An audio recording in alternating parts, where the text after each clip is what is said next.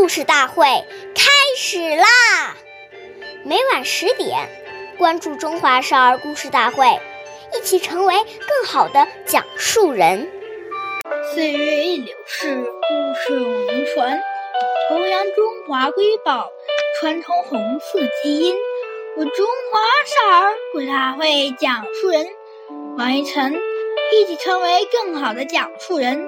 今天我给大家讲的故事是《红色经典故事》第二集《毛泽东道歉》。今天我给大家讲一个开国领袖毛泽东爷爷的故事。一九四四年春，延安大学举行开学典礼，毛泽东爷爷到会讲话，他说。我们伤害了好多好同志，我作为中央主要领导要负责，现在向大家赔礼道歉。他一边说，一边脱下帽子，向大家行了三个鞠躬礼。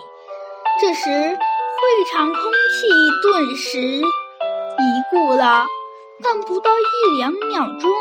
立即爆发出鼓掌声。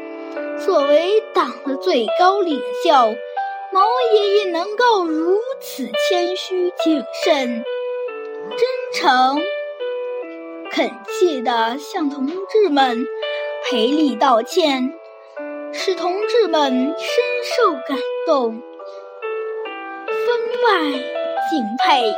我们下期再见。